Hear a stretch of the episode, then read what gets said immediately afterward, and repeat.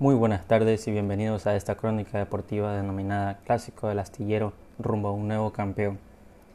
En esta crónica veremos quiénes compitieron, qué torneo se dio, cuáles fueron los resultados de este maravilloso encuentro deportivo, el cual fue en la sección del fútbol. Quienes hablas es, es Hugo Alvarado y será el protagonista de esta crónica. Los dos principales equipos rivales del Ecuador, Barcelona Sporting Club versus Sport de Melec, tuvieron un encuentro emotivo en el Estadio Monumental. Uno de los dos equipos debía salir victorioso y conseguir puntos para ser el nuevo campeón. Fue en ese entonces que Barcelona Sporting Club ganó este título con cinco goles a su favor. Este eufórico partido se dio dentro de la clasificación de la Serie A de Ecuador, denominado el Clásico del Astillero para posteriormente abrir paso al nuevo campeón del Ecuador.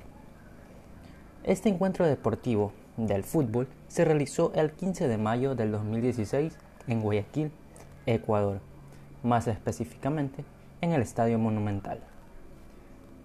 Barcelona obtuvo cinco goles a su favor, pasando directo a la serie de eliminatorias para coronarse como nuevo campeón. Sin embargo, Emelec no logró anotar ni un gol en el marcador dejando como consecuencia el ser eliminados de esta serie de eliminatorias. Este maravilloso y fugaz partido se desarrolló de manera colaborativa junto a Banco Guayaquil, pues es el principal auspiciante de estos encuentros deportivos de fútbol. Aunque no es el único auspiciante, pues también existen otros como Banco Pichincha e incluso Banco El Pacífico.